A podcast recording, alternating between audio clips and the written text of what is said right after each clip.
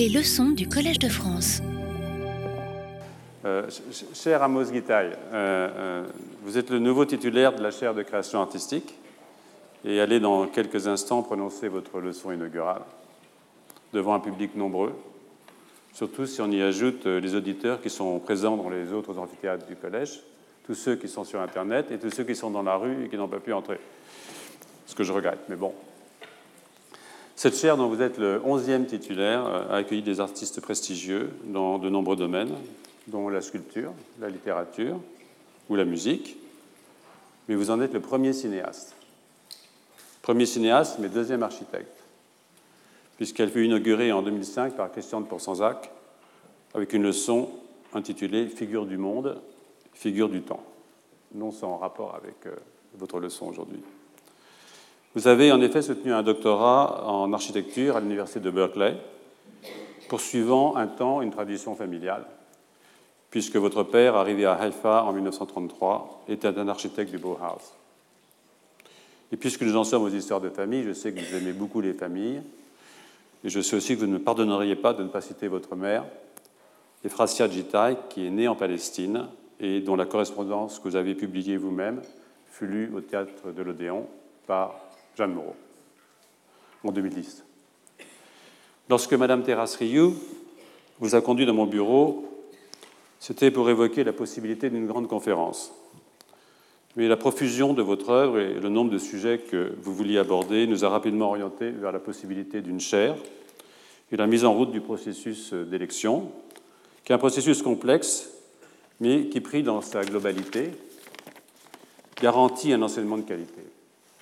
Ainsi en va-t-il des chaires pérennes comme des chaires temporaires qui en aucun cas ne seraient rimées avec secondaire dans la construction de nos enseignements et dans l'aura du Collège de France. On ne peut rappeler les différentes étapes et directions de votre carrière, elles sont trop nombreuses et trop profuses, et le temps manquerait. Et puis pour les listes, il y a Google. Je veux souvent insister sur le fait que même si les médiums que vous utilisez sont multiples, musique, film, danse, exposition. Vous avez exposé dans les plus grands musées du monde. Vos œuvres semblent plus souvent se développer à partir de l'écriture, à partir du texte. Le lien entre votre activité de cinéaste et votre formation d'architecte sera recherché dans un regard social ou politique, plus que dans un formalisme esthétisant de l'ordre de l'intime. Vous semblez en effet singulièrement attaché au fait que ces deux domaines impliquent une action collective qui catalyse le passage du texte à une forme concrète et implique des interactions entre des locuteurs de diverses origines et de diverses opinions, ce qui n'est pas sans nous rappeler, à travers l'attention portée à la littérature et à la politique, un certain Godard. Depuis 2015, année de sortie du film Les derniers jours de Isaac Rabin, votre activité a beaucoup tourné autour de cet assassinat perpétré le 4 novembre 1995, deux ans après la signature des accords d'Oslo. Vous l'écrivez vous-même, l'assassinat de Rabin marque un tournant dans l'histoire d'Israël. J'ajouterai qu'il porte ses conséquences, comment l'ignorer, bien au-delà de ce seul pays. Ce premier film s'est prolongé de chroniques d'un assassinat annoncé en 2016, puis tout récemment du spectacle Isaac Rabin, chronique d'un assassinat, qui donne pour ainsi dire la parole, à travers ses mémoires, à Léa Rabin. Ce spectacle de la Philharmonie de Paris, auquel certains ont eu la chance d'assister, mélange chant, Barbara Hendricks y est produite, théâtre et littérature, à travers notamment des textes de Shakespeare, et aussi le cinéma, mais nous savons bien, tout le reste est cinéma. En clôture de cette brève présentation, je veux rappeler que vous avez donné l'ensemble des archives Isaac Rabin à la BNF, Bibliothèque nationale de France, soit près de 30 000 documents. Merci pour ce geste. Merci aussi pour avoir exprimé le souhait d'enseigner ici cette année. Alors, cher Amos, le moment est venu. Bienvenue au Collège de France.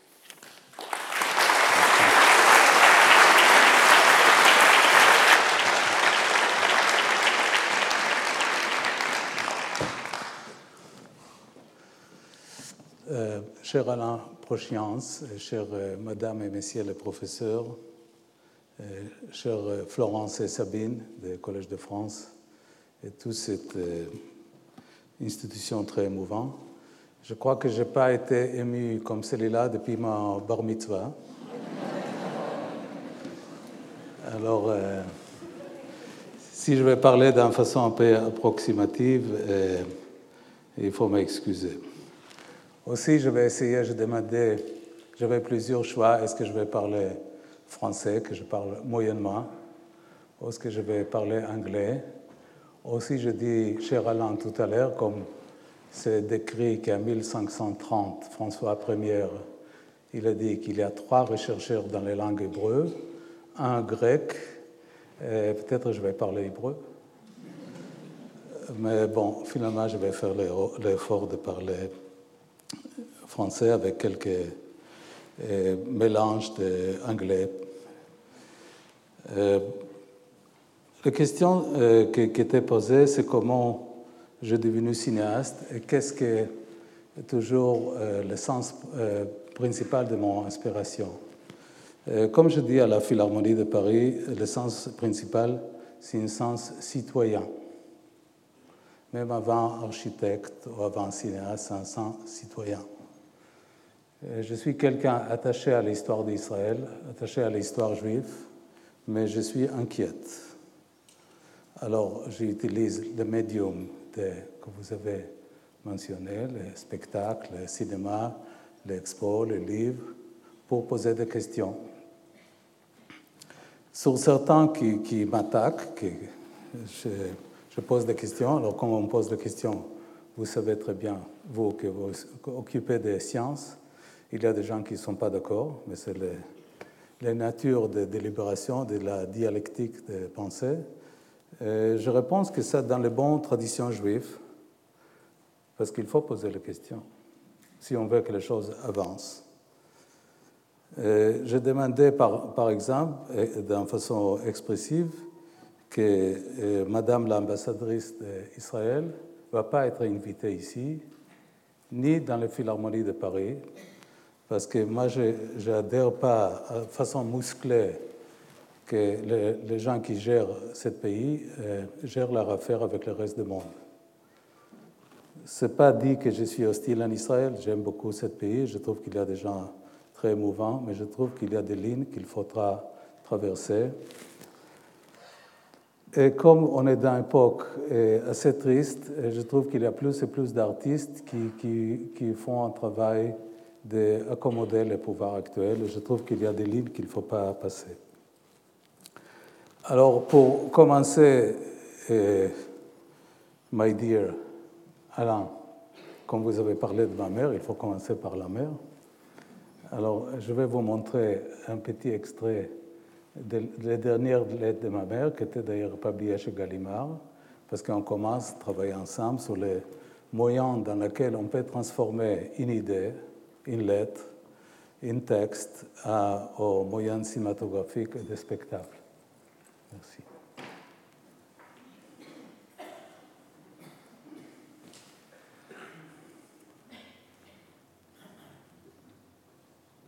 Mon cher Amos, mon très très cher, je me souviens de mon enfance, de ma jeunesse, si belle sur les sables dorés de la petite Tel Aviv de mes rêves d'amour sur ces dunes. Mais à mon âge, on est plus pudique, plus timide qu'à notre jeunesse. Tant de batailles, d'épreuves, d'études par intermittence, et dont je suis resté frustré. Un peu d'université, mais une impression d'entrave et surtout des rêves qui se sont brisés. La brisure qui pèse, qui pèse. De quoi l'avenir sera-t-il fait? Mais pour répondre à ta question, donc cette lettre suit une lettre qu'elle a reçue d'Amos, mais pour répondre à ta question, changer de pays, j'y pense parfois. Mais pour aller où? Il n'y a donc pas d'autre lieu où me fixer, non, je n'en vois pas d'autre. Mais après tout, il y a bien des choses qui aident à vivre en Israël aujourd'hui le beau Carmel, le bord de mer, sa promenade magnifique à la tombée du jour, la plage de Dado, des couchers de soleil splendides et l'université. Et il y a le théâtre de Haïfa et Jérusalem et la musique. Et quelques amis, celles qui restent. Nous savons ce qu'est l'amitié. Pour moi, c'est ici que sont enterrés ceux de la génération de la deuxième Alia et mes parents, que je n'oublierai jamais, que j'aimerai toujours. C'est ici que sont enterrés mes amis les plus chers, mon mari l'architecte, et bien d'autres encore. Je ne fréquente pas les cimetières, non, ossements secs et creux. Non. Mais c'est ici que les souvenirs se sont fixés. C'est difficile de les arracher. Seuls quelques échappés à l'étranger et retour. Pour moi, il n'y a sans doute pas d'autre lieu, mais l'inquiétude me ronge. Qu'adviendra-t-il de vous, les jeunes?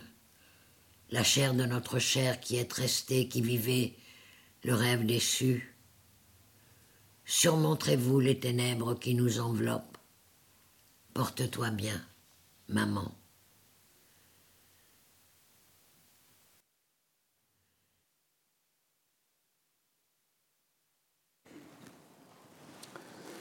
Alors, chaque homme est né chez, une femme, qui est mon cas sûrement. Et l'histoire de mes parents, euh, comme vous avez décrit, a vraiment été une source d'inspiration. Ma mère, qui était née qu'un Sabra, qui était née sur les sables de Tel Aviv, exactement dans la même année que Tel Aviv était créée, en 1909, euh, qui plus tard a voyagé à Vienne en 1929 pour raconter Freud. C'est des générations qui perdent rien. Euh, et mon père, un, un, juif de diaspora, né à Silésie, architecte de Bauhaus, élève de Mies van der Rohe, de Kandinsky, qui était pris comme Goebbels, il a fermé le Bauhaus, il était battu. Euh, et d'ailleurs, entre parenthèses, on va parler de ça dans des conférences après. Ce n'est pas un hasard que Goebbels il a fermé le Bauhaus comme le premier Hochschule, c'est-à-dire c'est un sujet d'une autre conférence qu'on va faire, c'est-à-dire comment la forme présente une menace idéologique, la forme, la forme minimaliste, transparente, simple, sans kitsch, sans euh, avec l'architecture qui diminue l'homme euh, en tout petite proportion. Pourquoi les nazis ont été obligés d'écraser le Bauhaus avant même l'école marxiste, l'école idéologique. Alors lui, il est arrivé en Israël et, moi, je suis le résultat de cette coproduction.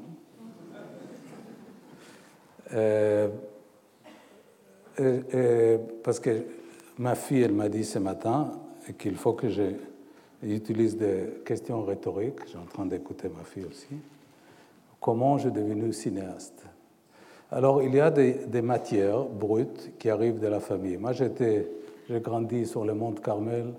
Euh, la, le cinéma n'était pas considéré comme un médium important.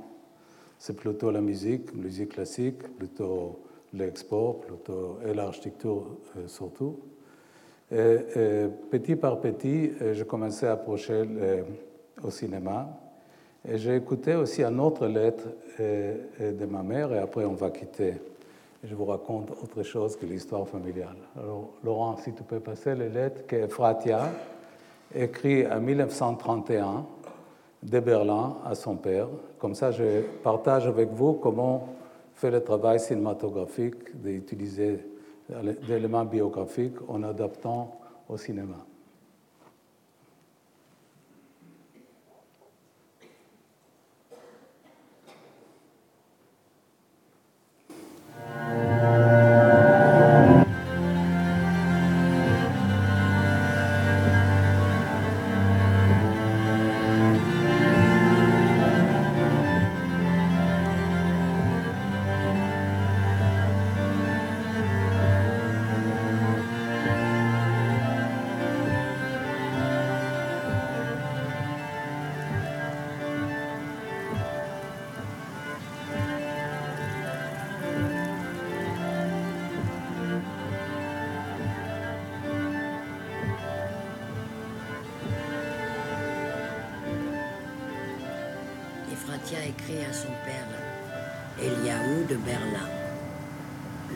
septembre 1931.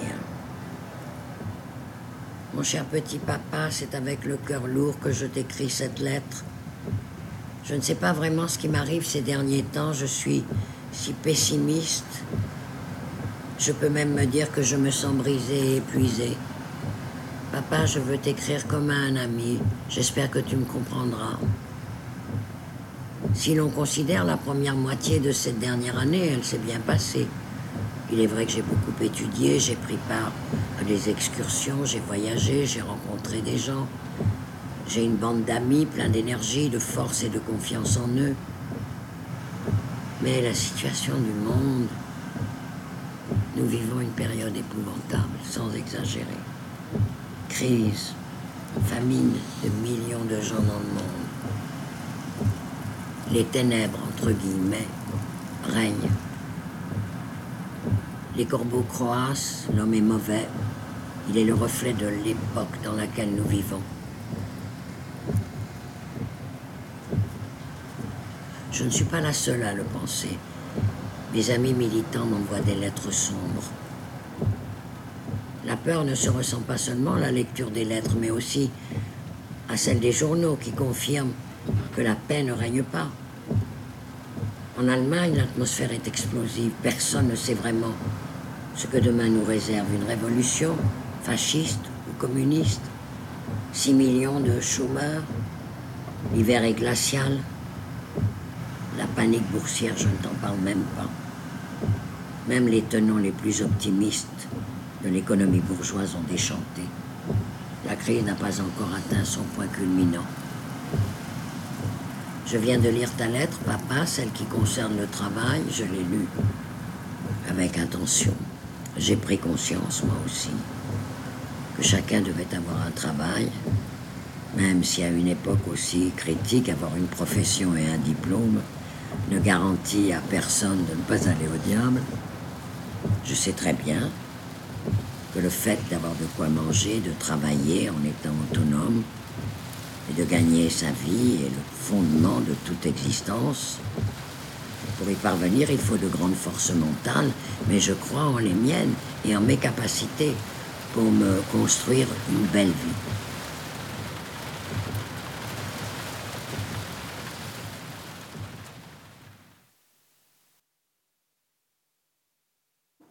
Euh, comment on devient cinéaste, comment on filme le Moyen-Orient et le rapport de caméra.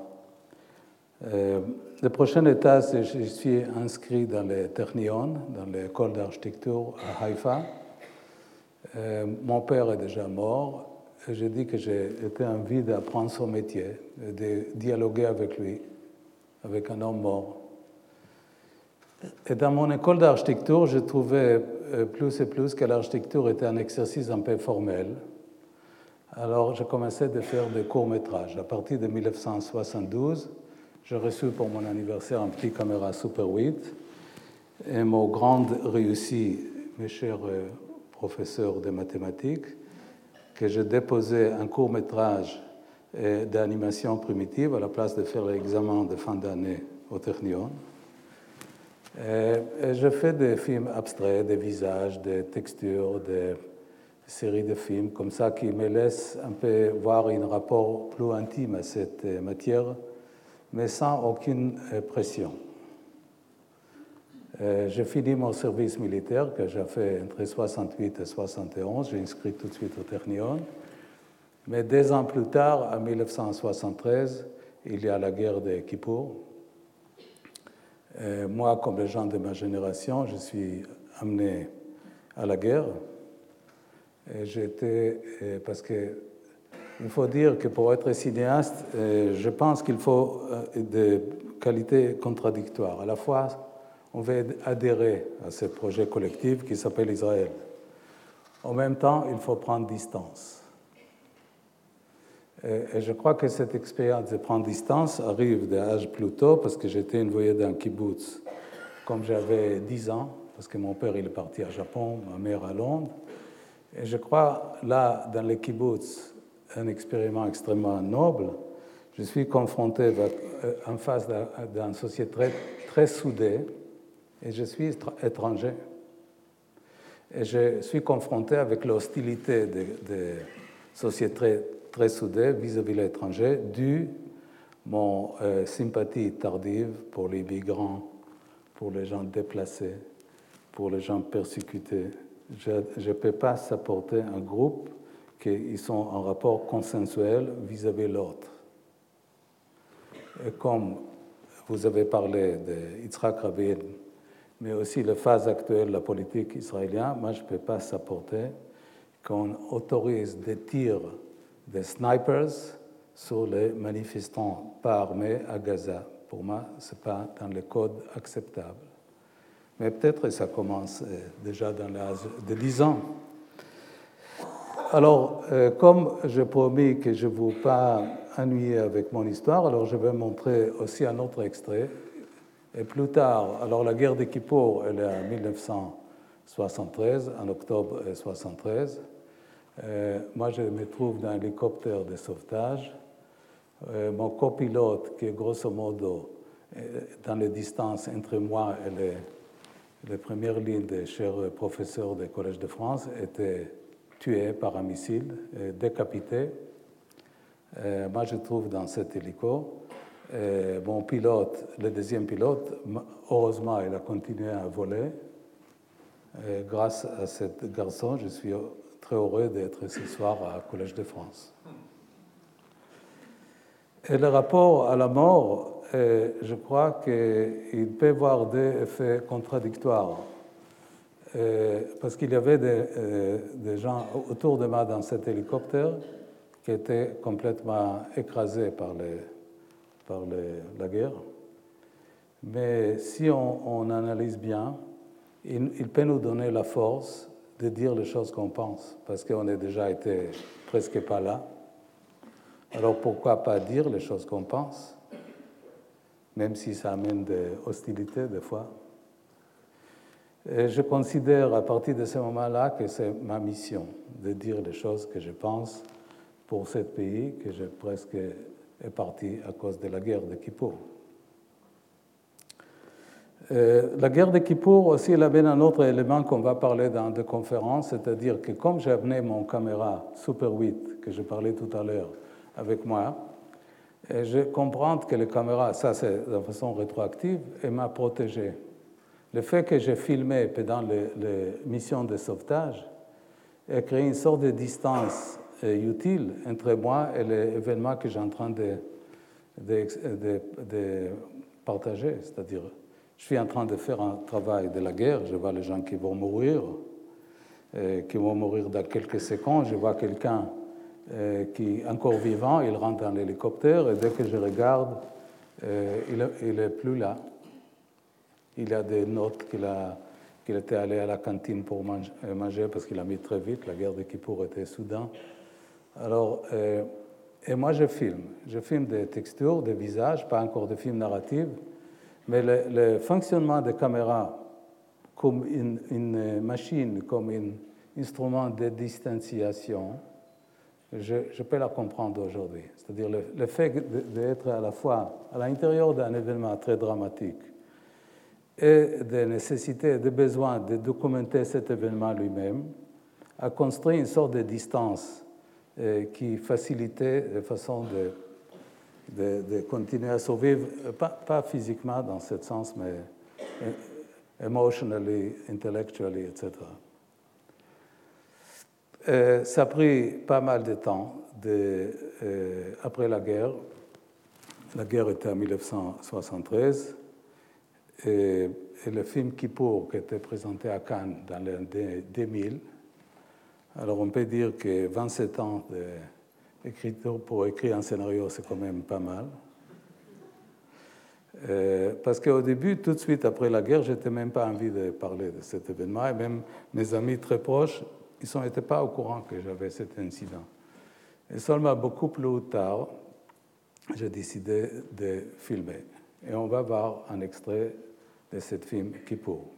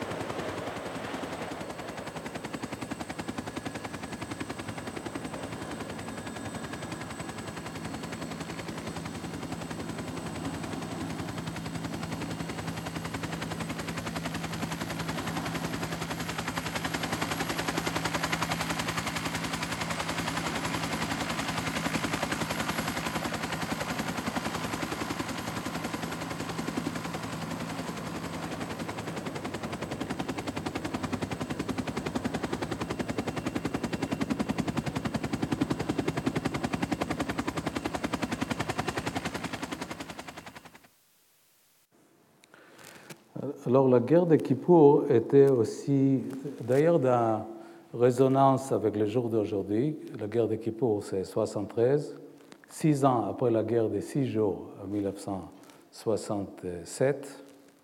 Une grande époque, elle, est arrivée, une grande époque de euphorie de la classe politique israélienne, qu'il croit qu'Israël est plus fort, qu'elle n'a pas besoin de faire des concessions politiques. Et, la résonance avec le jour d'aujourd'hui, il est alarmant. Euh, c'est-à-dire, je me souviens de Dayan, Moshe Dayan, le célèbre Moshe Dayan, qui a un très bel graphisme, euh, qu'il dit qu'on n'a pas besoin de faire un accord avec l'Égypte, que c'est mieux de garder Sharm el-Sheikh sans faire la paix, euh, etc. Il refuse toutes les propositions de concession politique. Le résultat, presque 3000 morts, des dizaines de milliers de blessés. Et cette guerre a changé complètement la perception des Israéliens d'eux-mêmes. Et aussi, elle amène le premier changement politique. À la fin de cette époque, en 1977, les travaillistes perdent le pouvoir et c'est la droite qui va prendre le pouvoir. Moi, je vous raconte tout ça, peut-être c'est des choses assez connues, parce que comme je dis au départ que je suis d'abord citoyen, alors je cherche chaque fois d'être inspiré, dérangé, et, construit à partir d'événements de cette époque, d'œuvres cinématographiques. Je trouve qu'Israël, c'est un projet fort, émouvant, qui mérite de voir un cinéma fort, mais que le cinéma qui engage avec le réel.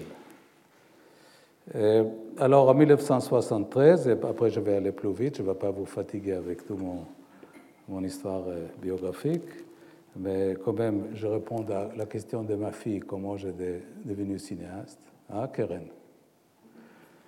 Euh, alors, euh, ma mère, elle avait la bonne idée de m'exporter à Berkeley, parce qu'elle a dit qu'elle n'a pas envie que je monte sur un autre hélico. Et je commence mes études de master et PhD à Berkeley.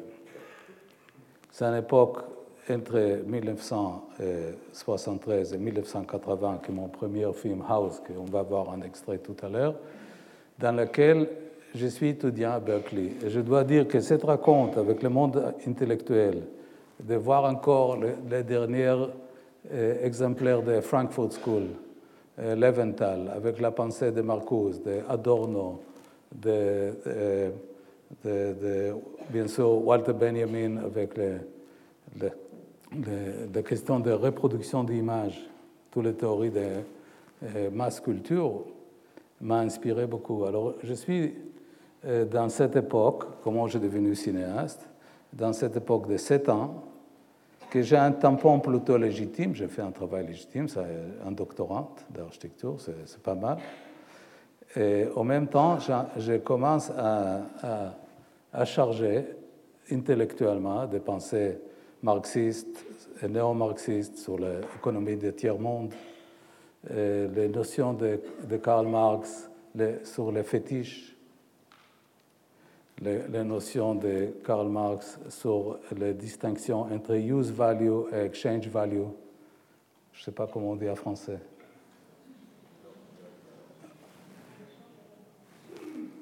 Hein? Valeur d'échange, valeur d'usage, voilà.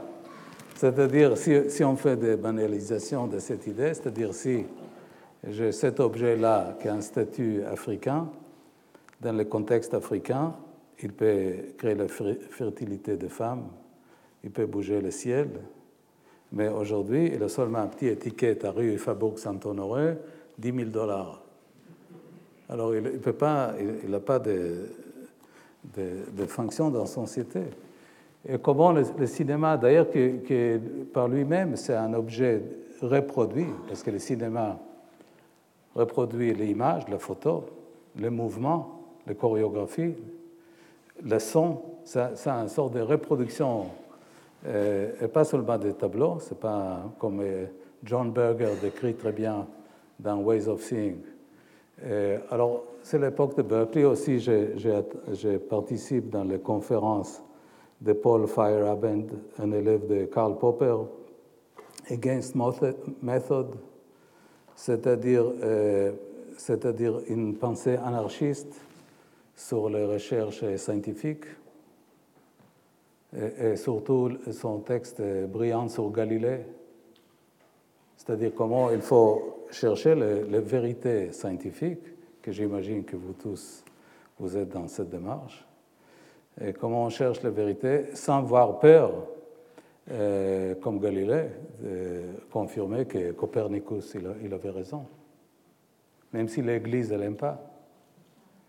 Alors, Paul Feyerabend, c'était fascinant, la série de conférences, euh, aussi sur la, pensée juive. J'ai lu Gershom Scholem, les, dialogues avec Hannah Arendt.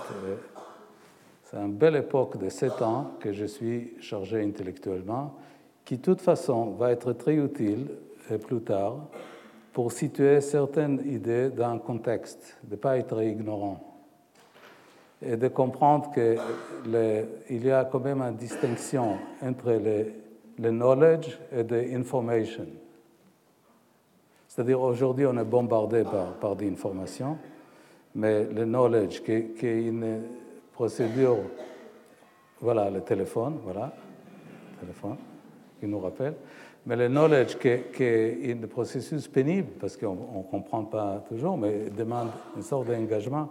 Alors Berkeley, Sept ans de Berkeley servi cet, euh, cet aspect-là. 1900, euh, euh, j'avais une belle perspective d'être assistant professor, associate professor, mais comme j'ai appris les mauvaises habitudes de prendre de, la risque, je, reviens à Israël. En Israël, je commence et je fais un film qui s'appelle House, qui c'est peut-être la troisième réponse à Keren pourquoi j'ai devenu cinéaste? Parce que le film est censuré par la télévision israélienne.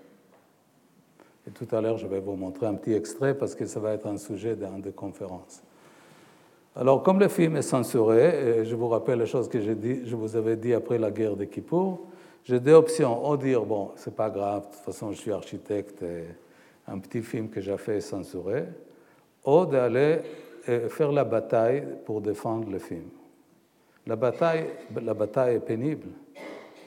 Le film n'est pas hystérique ni démagogique, il n'a même pas un mot de voix off.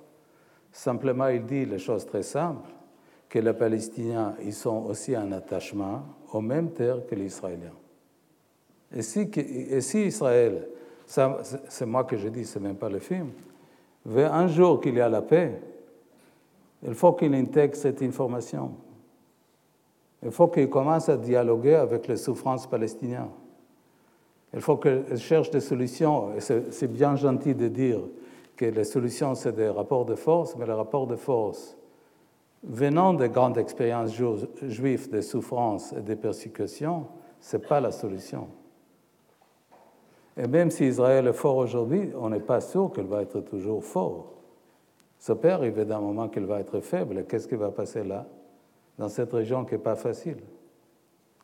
Alors il y a nécessité de parler des Palestiniens et de nécessité de trouver un modus vivendi, sans dire qu'il y a d'angélisme, les deux côtés ne sont pas angéliques, mais quand même il faut faire cet effort du, mon cher Alain, le travail plus récent sur Rabin, que c'est le seul homme politique qui a vraiment cherché une solution. Ce n'est pas sûr qu'il va arriver, mais la recherche lui-même mérite quelque chose. Alors je vous montre, parce que je ne vais pas ce soir vous, dévoiler tous les neuf conférences, alors je vous montre un tout petit extrait pour faire appel à cette film qui s'appelle House. Et, et, après, je vais vous parler des stratégies de tournage et des, questions qui étaient posées comme titre de ce soir. Alors là, on va voir les tailleurs de pierre dans les montagnes de Hebron qui sont interdits d'utiliser l'explosif pour des raisons de sécurité.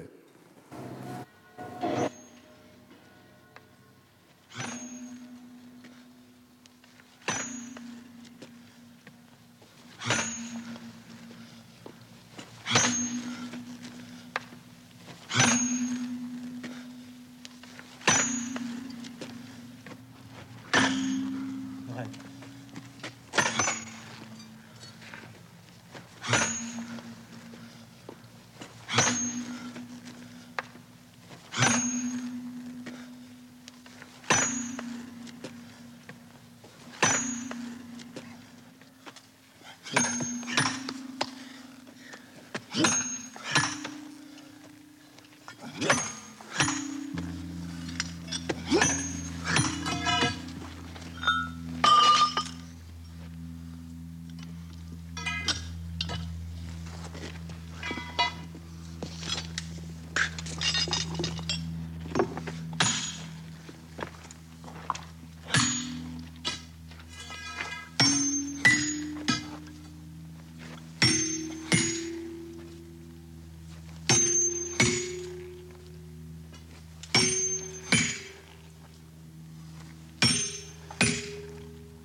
يلا خليكم بال... بالتلفزيون اللي بلون تبقوا شخصي. بكسره بس.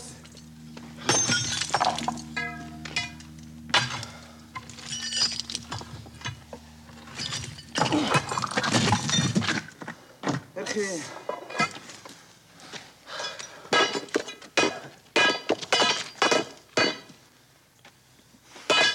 ليش هيك جاي؟ أنتوا عاني اضربوا عليه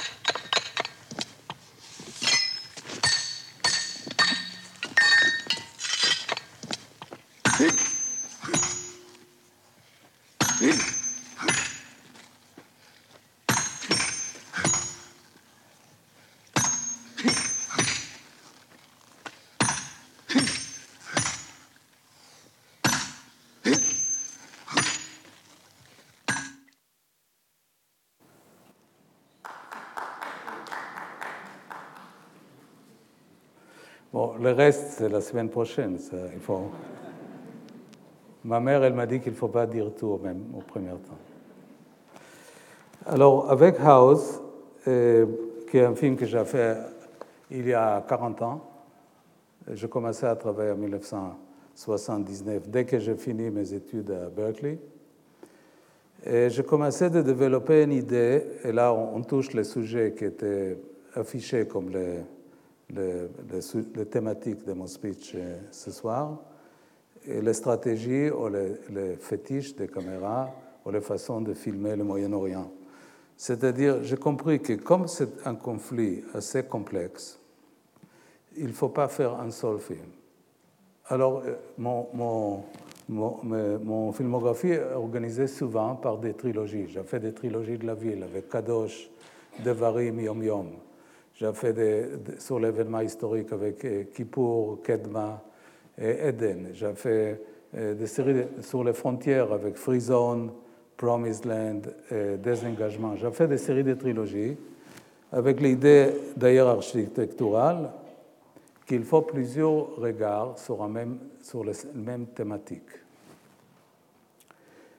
Aussi, il faut peut-être c'est le moment de remercier tous les gens qui travaillent avec moi parce que le cinéma, comme l'architecture, ce n'est pas strictement la, la, le, cinéaste. Moi, je suis assis là, mais là, il y a Isabelle Ingold qui a, qui a monté beaucoup de mes films. Il y a Caroline Champetier qui a tourné euh, euh, Promised Land et plus tard, tu comprendras. Il y a Jérôme Clément qui a soutenu beaucoup de mes films. Euh, il y a ma famille, il y a Marie-Josée qui, écrit avec moi pas mal de scénarios. Alors, euh, il y a Laurent qui est toujours 30 ans, on travaille ensemble, c'est-à-dire que c'est un, une équipe. C'est une équipe. Et, et l'équipe, il n'est pas strictement exécutant, c'est des gens autonomes, avec leurs euh, paroles, avec leurs idées, euh, qui contribuent. Et, et, ils ont un part de mon travail. alors, pour revenir aux stratégies, comment filmer le Moyen-Orient, c'est-à-dire il faut multi-regards, parce que c'est un conflit pas si simple, il y a beaucoup de couches. Moi, je dis souvent que les, films de fiction que j'ai faits sont des projets d'architecture, parce qu'on a une idée, et on commence à traduire l'idée vers une forme cinématographique.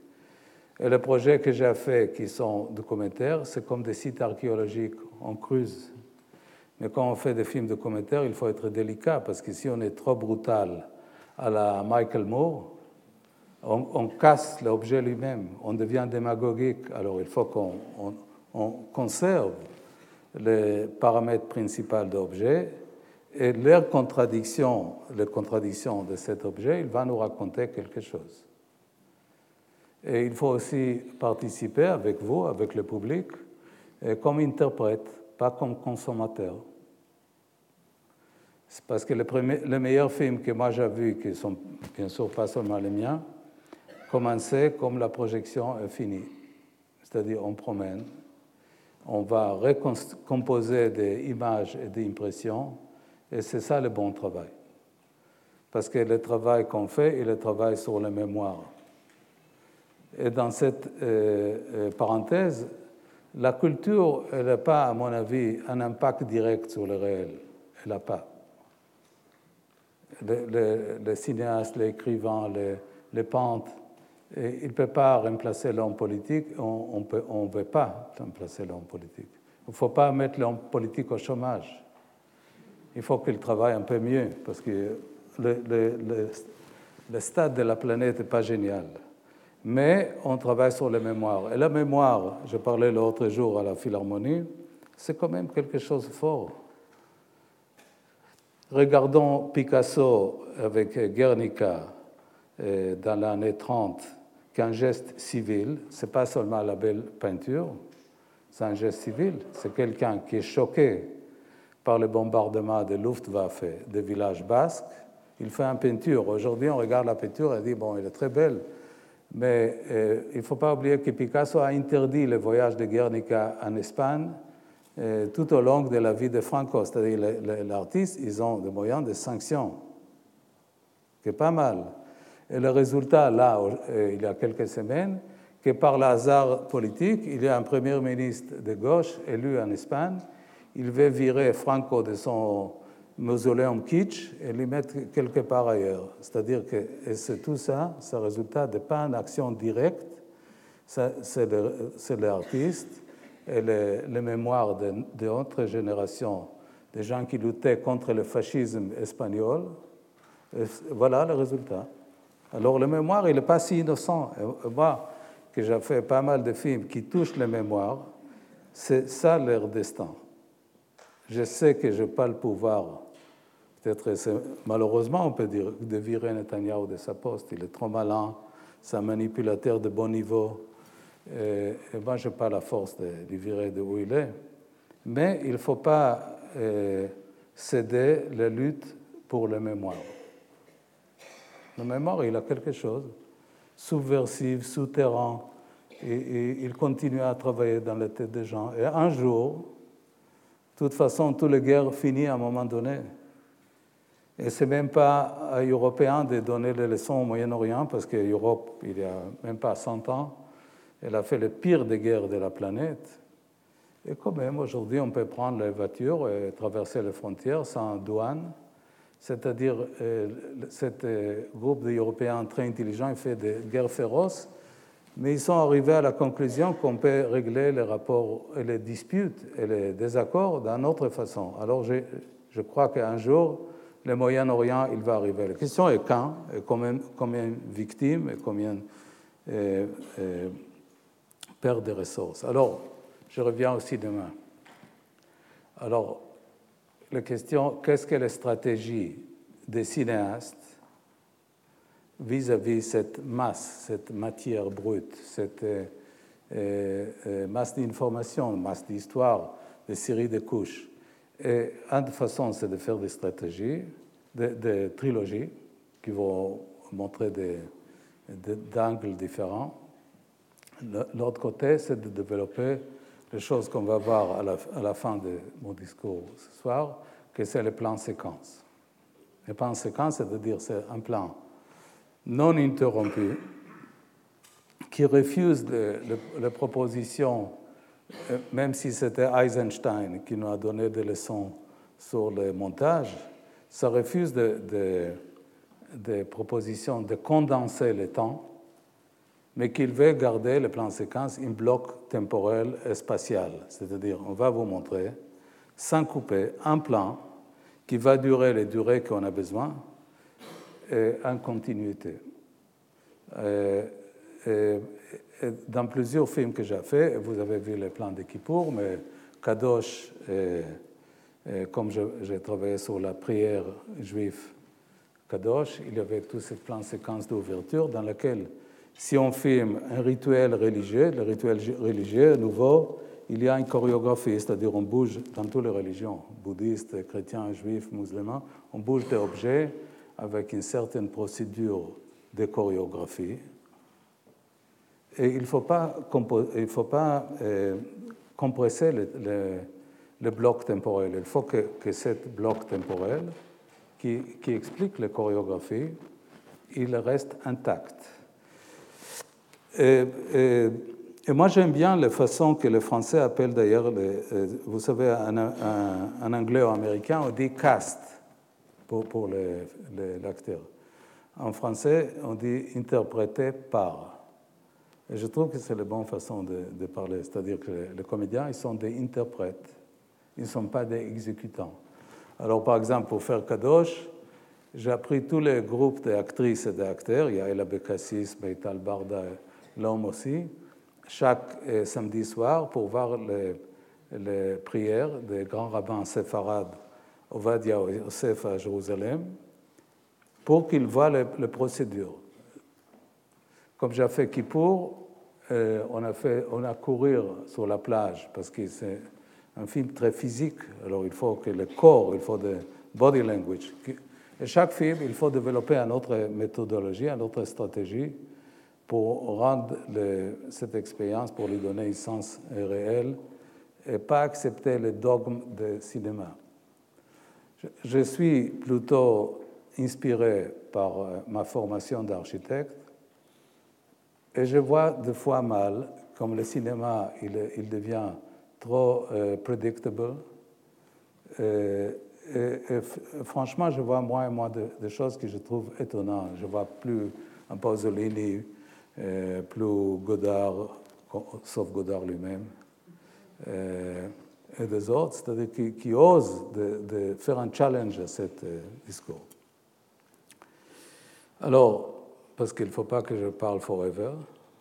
Non? Euh, alors, avant de terminer, alors, je vais vous montrer un, un court métrage, un tiers, qui s'appelle The Book of Amos. Et là, je vais parler avec une autre dimension. Tout à l'heure, j'ai parlé avec un de chez vous aussi du travail qu'on a fait avec Jean Moreau, mais aussi avec Samuel Fuller et Hannah Shigula sur le, sur le texte de Flavius Joseph sur la guerre des Juifs. Et c'est un autre sujet qui m'intéresse beaucoup. Euh, Jean-Michel Faudon, il a dit que j'ai des fantômes qui reviennent chaque quelques années, c'est vrai. Euh, parce qu'il faut que l'histoire nous raconte des choses qui sont valables pour aujourd'hui.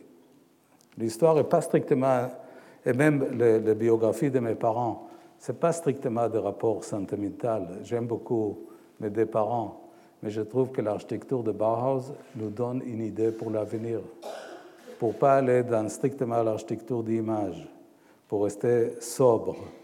Et aussi, le Bauhaus n'était pas strictement une école euh, formelle, il était aussi une école d'engagement politique. Il y avait Miss Van der Rohe, il y avait aussi Hannes Meyer, il y avait la question de housing. Dans l'année 1920, les plus grands architectes de la planète ils ont fait un concours comment on peut dessiner un appartement de 70 mètres carrés. Pas seulement des palais, des aéroports, des musées. C'est-à-dire on a besoin de cerveaux d'architectes doués, talentueux, pour finir avec l'aspect cauchemardeux des banlieues des grandes villes euh, mondiales. Et je trouve que d'ailleurs c'est une grande, euh, c'est une grande tristesse que même des gouvernements de gauche ils ne comprennent pas que l'architecture, c'est un outil énorme pour modifier le réel, pour, pour éviter la ghettoisation de certains secteurs de la société et pour utiliser l'architecture. Mais ça, je dis à mon chapeau d'architecte et je n'étais pas invité par vous pour parler d'architecture. Non? Bon, un autre jour. Alors, je trouve que quand même l'architecture, et, je parle de, cette expérience de mon père qui, était, euh, euh, qui fuit euh, Dessau, qui, va, qui était sauvé par les gens autour de Paul Clay à Bâle, qui était un immigrant illégal à Bâle, et qui, comme tous ses copains, ils sont partis à New York pour rejoindre Miss Van der Rohe aux États-Unis. Et lui, il a décidé qu'il a envie de dessiner des kibbutz, des salles à manger, le premier projet de Yad Vashem, d'un building d'université hébraïque, c'est-à-dire l'engagement pour, pour des choses qui sont d'aspect social important. je trouve que l'architecture, comme je parle de mon père, je parle de cette idée pas strictement avec mon tendresse pour cet homme qui était mon père, mais aussi comme un leçon qui peut nous servir. Comme je parle de ma mère, que vous avez partagé son talent et j'étais très ému, presque comme un bar mitzvah, mais pas complètement. Comme Jeanne Moreau, elle m'a fait le grand honneur pour mon anniversaire à la théâtre d'Odéon, elle a lu toutes les lettres de ma mère, qui étaient publiées chez Gallimard. Alors, c'est des gens qui sont été attachés au sept projet d'origine d'Israël. Et je trouve que dans les journées, des jours d'aujourd'hui, que dans une journée plutôt sombre, que le, régime actuel est en train de détruire cette euh, couche israélienne, il faut aussi parler de ce point de départ, qui n'est pas idem du stade où Israël se trouve aujourd'hui, qu'elle croit strictement dans les rapports de force, qu'elle croit dans les manipulations politiques, qu'il n'y a aucun aspect humain et aucune ambition société. Et Startup Nation, c'est très, très bien, mais ce n'est pas tous. Alors, là, je reviens vers le dernier extrait que je vais vous montrer ce soir. Et c'est une histoire assez drôle. J'étais invité par un groupe de cinéastes, il y avait Ken Loach, Sean Penn et des autres, de faire un film collectif. Et, ils m'ont appelé de Los Angeles, ils m'ont dit on va faire un film qui s'appelle en anglais Words en pluriel, with Gods en pluriel. Et on a envie que tu, tu vas être avec nous. Alors je lui ai dit, écoute, moi je ne suis pas très religieux, j'arrive de famille assez laïque. Non, non, Amos, on a envie que tu fasses un film. Alors je lui ai dit, bon, appelle-moi demain, je vais voir. Ils m'ont appelé demain. Et je lui ai dit, écoute, euh, moi je vais faire hommage à Amos, pas moi euh, d'origine, euh, alors les gens de Los Angeles m'ont dit, mais c'est à qui les droits d'auteur? Alors je lui ai dit, il faut chercher un berger il y a 3000 ans dans les montagnes de Hebron et il faut négocier avec lui, c'est pas moi. Mais effectivement, les gens comme mon grand-père maternel, ils ont donné le nom Amos, qui, comme vous savez, ça, euh, vous, le cher professeur du Collège de France, qui est trois, trois, trois experts. Alors, euh, Amos, c'est le prophète féroce, féroce euh, de gauche qui parle d'injustice sociale, mais éclate tout le Moyen-Orient. Et d'ailleurs, son texte, comme plusieurs des textes bibliques, ils sont magnifiques. Alors, je remercie beaucoup mon grand-père de m'a donné ce nom. Et aussi, c'est un rappel que le texte biblique, même sans être religieux, je suis d'accord avec Paussolini qu'il faut re-challenge des textes bibliques. Il ne faut pas laisser strictement aux interprétations réactionnaires. Parce que ce texte est de grandes leçons d'éthique. il ne faut pas oublier que, que la Bible, il a écrit, il a enregistré le rapport entre le prophète Nathan et le roi David. Le roi David, le roi le plus célèbre d'histoire juive. Et, le prophète Nathan, il vient, il, dit à David qu'il était un homme immoral, parce que comme il a désiré Bethsabée, il a envoyé Uriah, son mari, d'être tué à la guerre, parce qu'il a désiré Bethsabée. Et la grandeur des textes bibliques, il a mis ça on the record c'est-à-dire le, rédacteur en chef de Bible, lui ou elle, qui, qui probablement a été payé par la maison de David, il n'a pas éliminé ce texte. Qui, et ce texte sa instruction pour l'avenir. Il dit il faut critiquer le pouvoir. On ne va pas, les ministres de la culture israéliens croient que la culture, c'est des relations publiques. Non. La culture se posait des questions valables. Et, déjà, dans ce sens-là, je suis dans la bonne ligne de la tradition juive dans laquelle il faut poser les questions au pouvoir. C'est admiratif que le texte biblique n'a jamais éliminé les textes les plus féroces qui parlent d'injustice sociale, etc. Bon, tout ça c'est très beau, alors moi je dois faire un film. J'ai pris le texte d'Amos et j'ai partagé entre sept protagonistes, trois femmes, il y a Ella Bekassis qui a joué avec moi, Kadosh et des autres, et quatre hommes, un hébreu et un arabe aussi.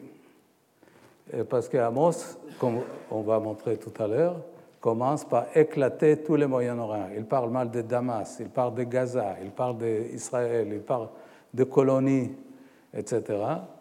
Et il éclate tout le Moyen-Orient. Et encore, pour, euh, euh, évoquer des questions qu'on va revenir dans les conférences après, c'est un plan séquence. C'est un plan séquence. C'est un seul plan qui dure 10 minutes, dans lequel il y a le texte des prophètes Amos, et que tous les textes, ce n'est pas moi que j'ai écrit, c'est strictement des citations de textes bibliques, faits par des, des actrices et d'acteurs qui tourné sur un rail avec un directeur de photo israélien qu'on a tourné sur un rail. Alors le montage, c'est un montage interne, ce n'est pas un montage euh, fait par une salle de montage. C'est-à-dire les chorégraphies et la composition de ce plan qu'on va voir maintenant, elle fait à l'intérieur de ce plan alors on va regarder ça et après s'il y a, même si ce n'est pas la tradition, s'il y a deux ou trois questions, si, si je d'accord, je vais répondre. Si, si c'est interdit, alors non. Ok, bon, on va regarder The Book of Amos. Et le son, il doit être un peu plus fort. Ouais.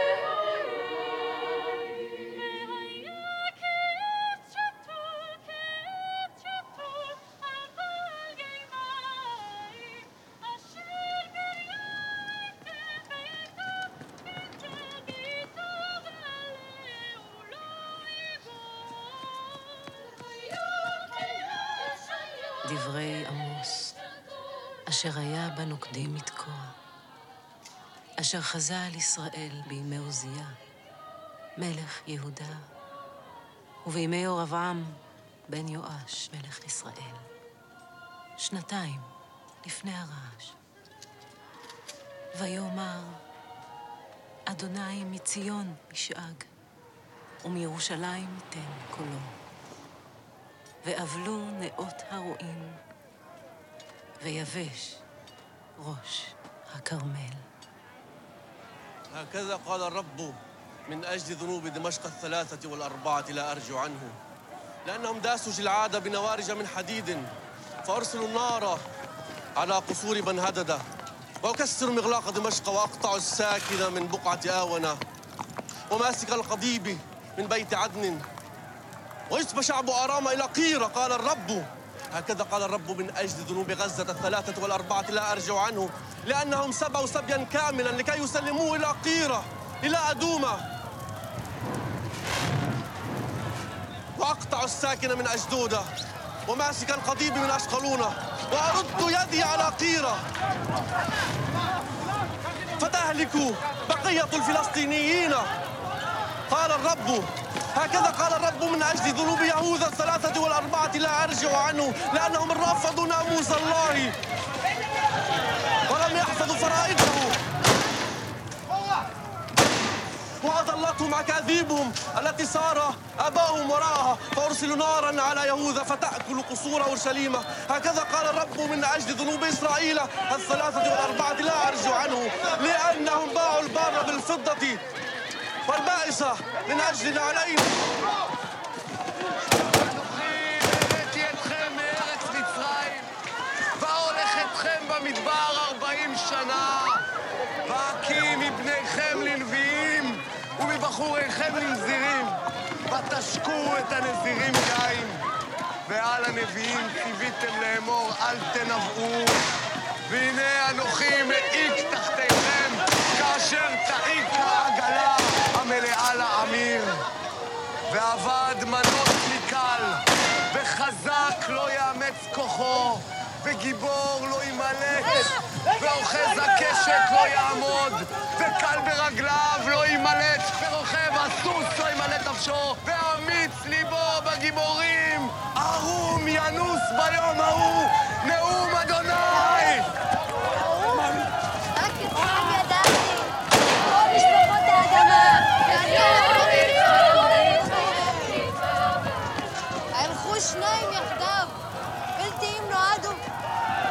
הישאג אריה ביער וטרף אין לו. הייתן כפיר קולו ממעונתו, בלתי אם לחד. תיפול ציפור על פח הארץ ומוקש שאין לה. היעלה פח מן האדמה, ולקוד לא ילפות. אם ישתקע שופר בעיר, והעם לא יחרד. אם תהיה רעה בעיר ואדוני לא עשה. כי לא עשה אדוני אלוהים דבר, כי אמר, גלה סודו. أم تحدث بلية في مدينة والرب لم يصنعها؟ إن السيد الرب لا يصنع أمرا إلا وهو يعلن سره لعبيده الأنبياء الأسد قد زمجر. فمن لا يخاف؟ السيد الرب قد تكلم. فمن لا يتنبأ؟ نادوا. نادوا على القصور. في أشدودة وعلى القصور في أرض مصر. وقولوا اجتمعوا في أرض السامرة. وانظروا شغبا عظيما في وسطها ومظالم في داخلها. فإنهم لا يعرفون فإنهم لا يعرفون أن يصنعوا الاستقامة يقول الرب. أولئك الذين يخزنون الاغتصاب والظلم في قصورهم. הבשן, אשר בהר שומרון, העושקות דלים, הרוצצות אביונים, העמוד לאדוניהם, אביה ונשתה. נשבע אדוני אלוהים בקודשו, כי הנה ימים באים עליכם, ונשא אתכם בצירות, ואחריתכם בצירות גופה, והנה ימים, ויהי אשריכנה ארמונה, נאום אדוני! השמרנים בציון, והבוטחים בהר שומרון, השוכבים על מיטות שן ושרוכים על ארסותם, האוכלים קרים מצאן ועגלים מתוך מרבק. הפורטים על פי הנבל כדוד, חשבו היו להם כלי שיר. השותים ממזרקי יין, בנף שמנים נמשכו, ולא נחלו על שבר יוסף. לכן עתה עגלו בראש גולים, ושר מזרח זכוכים. נשבע אדוני אלוהי... נאום אדוני אלוהי צבאות, מתעב אנוכי את גאון יעקב. בארמונותיו שנאתי, והסגרתי עיר ומלואה! שמעו את הדבר הזה אשר אנוכי נושא עליכם קנאה בית ישראל. נפלה לא תוסיף קום בתולת ישראל. נשאל עד מתי אין מקימה. כי כה אמר אדוני אלוהים, העיר היוצאת אלף תשיר מאה, והיוצאת מאה תשיר עשרה לבית ישראל. כי כה אמר אדוני לבית ישראל, דרשוני וחיו. ואל תדרשו בית אל, ועד גלגל לא תבואו, ובאר שבע לא תעבור. יגלה, ובית אל יהיה לאבן. דרשו את אדוני וחיו. לכן יען בושסכם על טל, ומסעת בר תיקחו ממנו, בתי כזית ניתן ולא תשבו בעם. כרמיכם חמד ולא תשבו את עינם. כי ידעתי, רבים תשאכם ועצומים חטאותיכם. רבים תשאכם ועצומים חטאותיכם. לכן, המשכיל בעת ההיא ידום. כי עת רעה היא. דירשו טוב מעל רע, למען תחיו. ויהי כן אדוני אלוהי צבאות איתכם כאשר אמרתם, שנאו רע ואהבו טוב והציגו בשער משמע. אולי, אולי יחנן אדוני אלוהי צבאות. וצדקה כנחל איתן. הזבחים ומנחה הגשתם לי במדבר ארבעים שנה בית ישראל.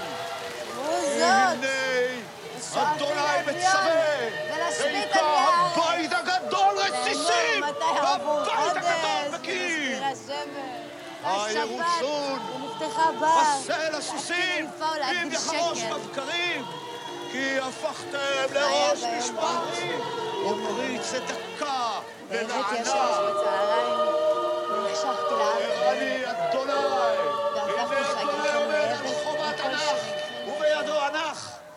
ימים באים, נאום אדוני אלוהים, והשלכתי רעב. ענך! לא רעב ללחם ולא צמא. הנני שם ענך בקרב עמי ישראל, לא אוסיף עבור לו. ונשם ובמות ישחק, ומקדשי ישראל יחרבו. הנה ימים באים, נאום אדוני. וניגש חורש בקוצר, ודורך ענבים במושך הזרע, והטיפו הערים עסיס, וכל הגבעות תתמוגגנה. ושבתי את שבות עמי ישראל, ונטעו כרמים, ושתו את יינה, שתו את יינה, ועשו גנות, ואכלו את פריהם. ובנו ערים נשמות, וישבו. ונטעתים על אדמתם, ולא ינטשו עוד מעל אדמתם, אשר נתתי להם, אמר אדוני אלוהיך.